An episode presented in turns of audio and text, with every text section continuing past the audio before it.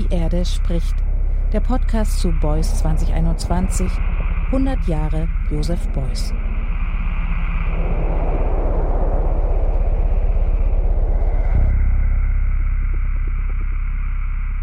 Overcoming rigid dualities, overcoming simplistic binary thinking was something Joseph Beuys found really important. He saw the bipolar world order to have emerged out of the Second World War as the culmination of a long process of division, a process evolving over 2,000 years. This division could be most clearly recognized in the spiritual and geopolitical split between East and West, a split so clearly manifest in Germany. According to Beuys's understanding of history, the hiatus between East and West could be traced back to the Roman Empire and the spread of Christianity. In conversation with Caroline Tisdall, who authored his first survey catalogue in 1979, Beuys related this gradual separation between East and West to the heightening of other polarities of rationalism and intuition, for example, or materialism and idealism, nature and culture, human and animal, male and female. In looking for a new paradigm, Beuys didn't make any references to structuralist or post structuralist theory, as many people might expect today. Rather, he seemed to have been building on a syncretic mix of ideas coming out of Christianity. Romanticism, German idealism, Marxism, and the anthroposophical thought of Rudolf Steiner. Beuys referred to his quest as the pursuit of element three, the unifying element, the element of reconciliation and healing. He used a half cross to symbolize the division to be overcome. It turns up in actions such as Manresa, performed in 1966, or Vacuum Mass, performed in 1968. Completing the cross, so to speak, is the task he set himself and humanity. It was a task, a goal he thought could be achieved by means of humanity's innate creativity. Back in the 1960s and 1970s, when Beuys was developing his practice, nobody was talking or thinking in terms of the global north or the global south. The key dichotomy was along the axis of east and west. Things have changed, yet the question of division, unity, and the struggle for power remains. And with that, I'd like to bid you a very warm welcome to the sixth episode of Die Erde spricht, The Earth is Speaking, the podcast series of the centenary program Beuys 2021 100 Years of Joseph Beuys. I'm your host, Annegret Richter, and I'm very pleased to have you with me. Here, in over 20 episodes, we invite artists and writers to engage with Beuys in the form of reflections, conversations, research, performances, and sound work. The various interactions and confrontations you will experience are all as different as their authors. In our sixth podcast episode, Juanita Fernandez addresses the political symbolism of Beuys's divided cross. She looks at things from her perspective as a sound and conceptual artist living in Uruguay. In the same way that Beuys was constantly endeavoring to expand the thinking of everyone who had gone before him, Juanita Fernandez begins by expanding on Beuys's symbolism. She relates the idea of the cross to her experiences of everyday life in Montevideo, to the sounds and sights the people and animals, the legends and symbols, the stories and skies and stars. I hope you enjoy the richly associative soundscape that emerges out of her questioning, an exploration at once poetic and political. Hello, my name is Juanita Fernandez. I am a conceptual and sound artist I live in Montevideo, Uruguay, but I was born in San Jose, near Montevideo, in a small town next to a large forest on the coast of the Rio de la Plata. I'm very happy to know that you are listening right now. And I would like to introduce you to this sound podcast in commemoration of the 100th anniversary of Joseph Beuys. And here we go.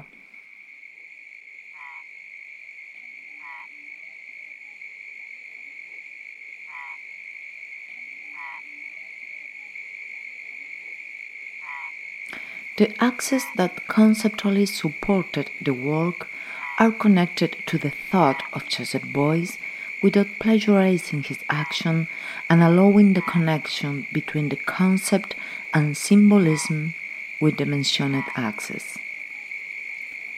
I believe that this work contribute to the act of joining the cross, the different part of the cross, the different halves of the cross, creating the same cross, which is the same territory. The species that live in a territory show similar characteristics to it in terms of behavior, soundscape, etc. This graduality of species reflects the social animal tissue, which is the DNA of this work.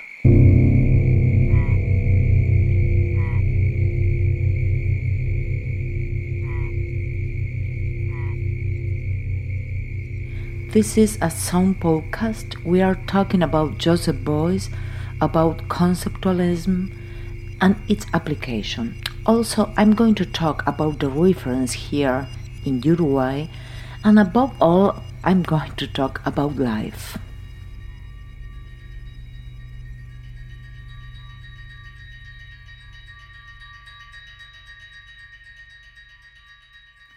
I composed a piece of sound for this project, and all the sound here has root in Beuys's ideas, or in my own ideas, which were generated from my motivation to explore and get into the topic.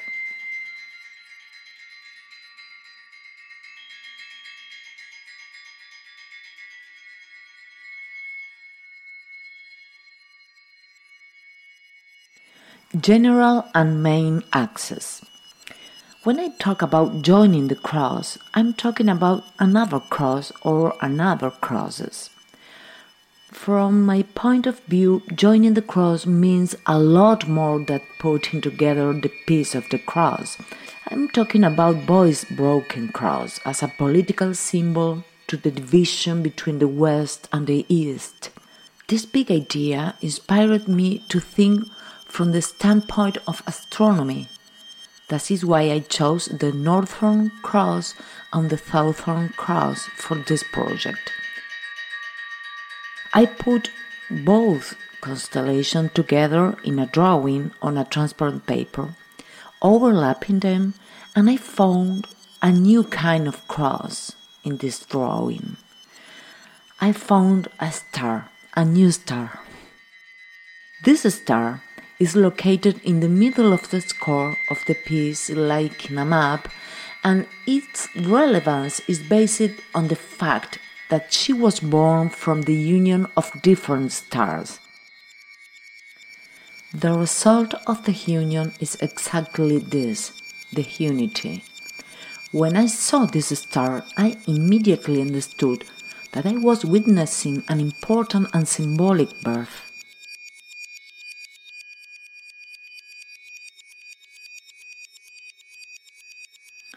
We are going to have four sound movements, and the background of each movement are four different axes that I would like to talk about.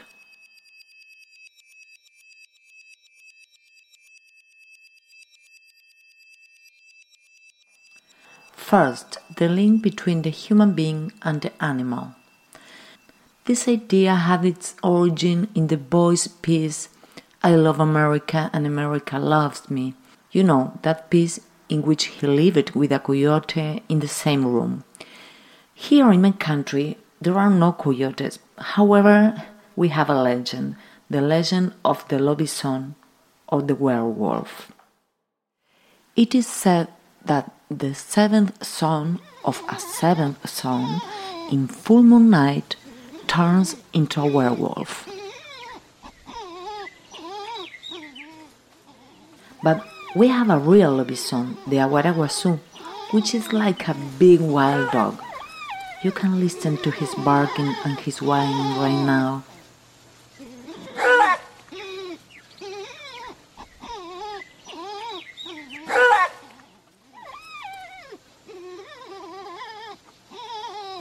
This animal is also known as a mere good mother or as a wolf that walk on stilts. So I can't stop to think in the corpse of the heron on stilts as seen in the piece of Russia. But this legend also mentions a wild cat or a hare who married the lobisomne. In Uruguay, we have a local saying cat instead of hare. The taste of their meat is similar because we eat them, but a cat is easier to hunt. Sometimes you may think that you are eating hare, but what you are actually eating is cat. Once again, I base my choice of the Aguaraguasu and the hare as symbol of this part of the work the hare as a feminine and intuitive symbol, eradicating the hegemony of a misplaced power and putting this power into the hand of the intuition and the collective survival. The death of the feminine, the sacrifice of the feminine, removing the heart of the hare represent nothing but regeneration and resurgence.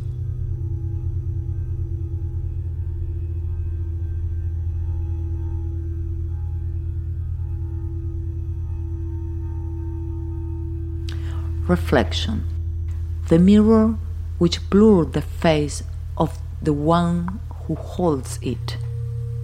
The face is replaced by the face reflected, a person in front of a person, and the reflection of a person in front of an animal.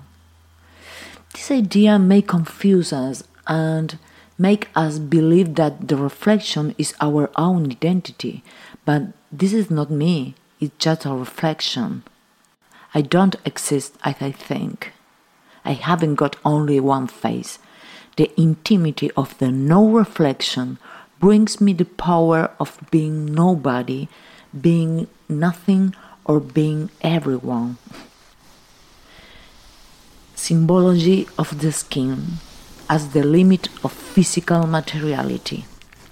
Fat as a permeable and as the preservation of heat of life, as an action that invokes and requests protection.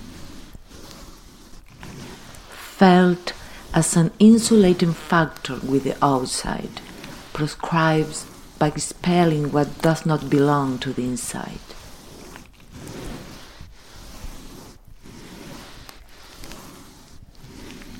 All of this linked to the concept of myself, my identity, and individuality, the outside and the inside. Social concept packs, herd, crowds, people, hitting pens, frogs, and sheep represent group of species. This very moment in the piece impact as the most dense and dramatic one. I want to share this nice quote by Fluxus. Art is what makes life become more interesting than art. Now we are going to listen to people hitting pans.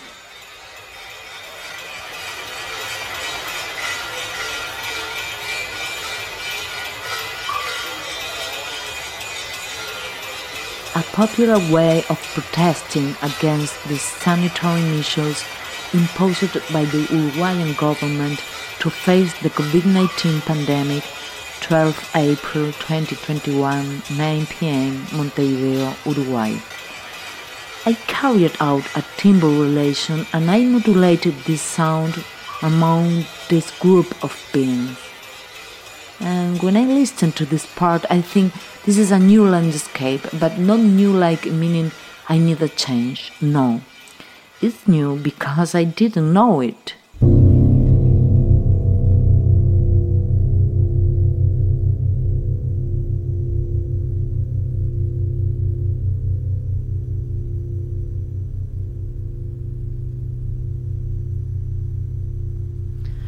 The symbol of the head.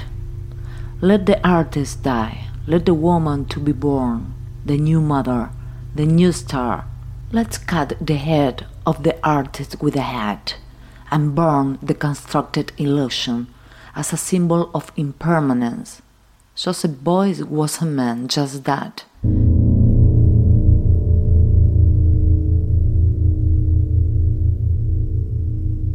I remember Virginia Woolf, the woman the wolf. In order to value life, she killed the poet, the visionary, which is a useful idea. Poetize our ordinary life.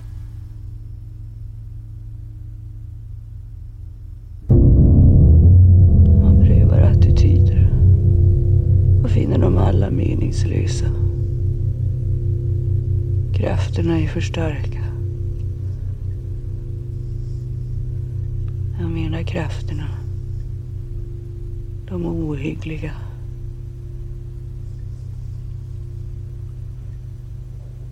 Man får röra sig försiktigt. Bland spöken och minnen ska jag säga.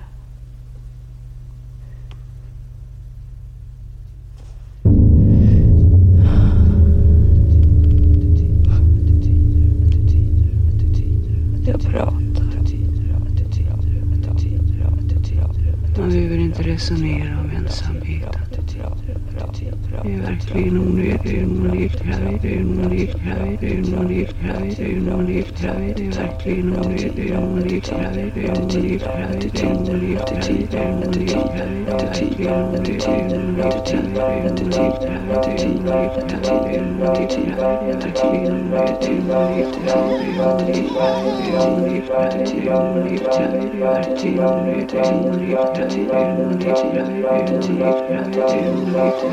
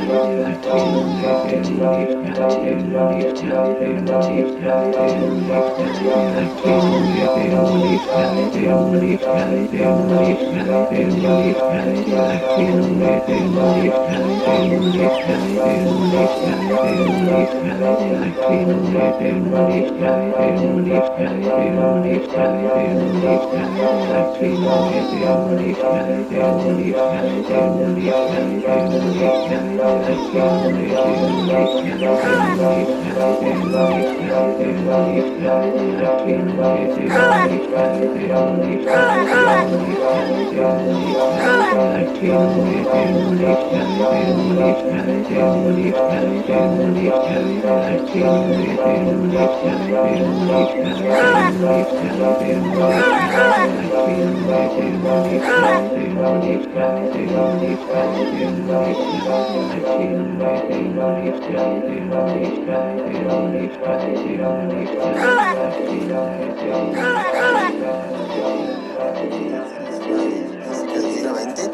La carne de conejo o de liebre eh, aparece con varias entradas, o sea, varias recetas están dedicadas a esta carne.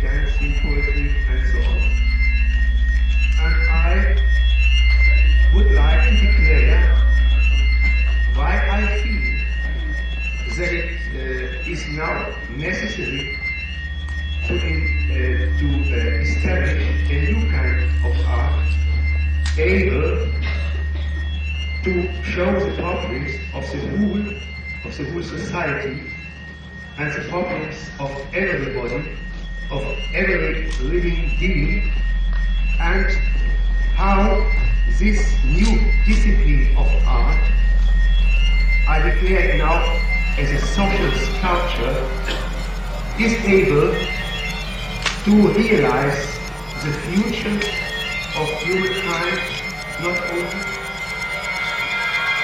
is able, but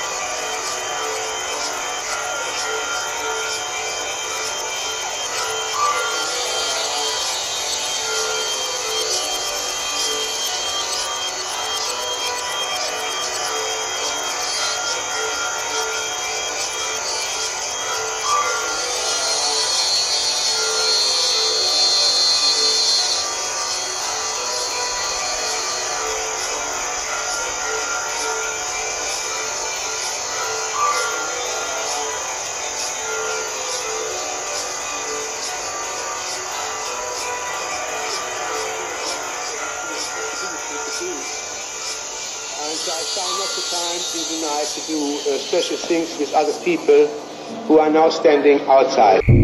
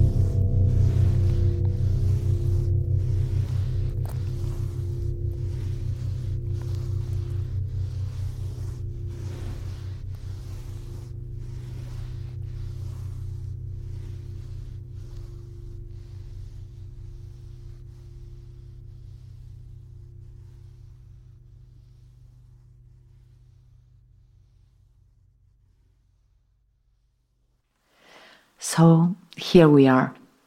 I hope you enjoyed it. I did.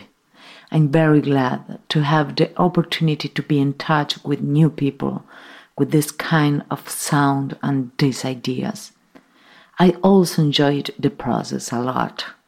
Thank you so much. A big hug and keep going. Goodbye. In drawing on the Fluxus idea that art is what makes life become more interesting than art, Juanita Fernandez finds a new star. It lies where the northern and southern crosses overlap. This overlapping of the two hemispheres is something she brings about by her gaze, by her actions, by her art.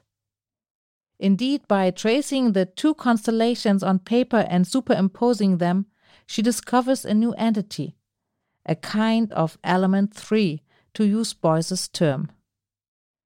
For Fernandez, the bright light radiating at the intersection of north and south embodies our ability as human beings to think new thoughts, to make new connections. Amid the cosmic sounds we hear from above and below, rising and falling, comes the call to poeticize ordinary life, to dwell not on artists, but on art, not on poets, but poetry.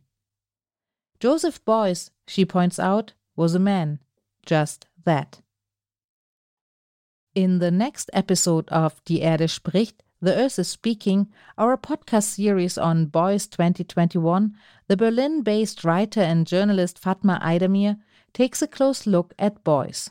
She shows that in Germany he's treated as more than just a man. In conversation with the artists Fabian Bechtle and Leyla Yenirce, she addresses the current debates on the validity of Beuys's contribution to a new social and political imaginary in the post war era.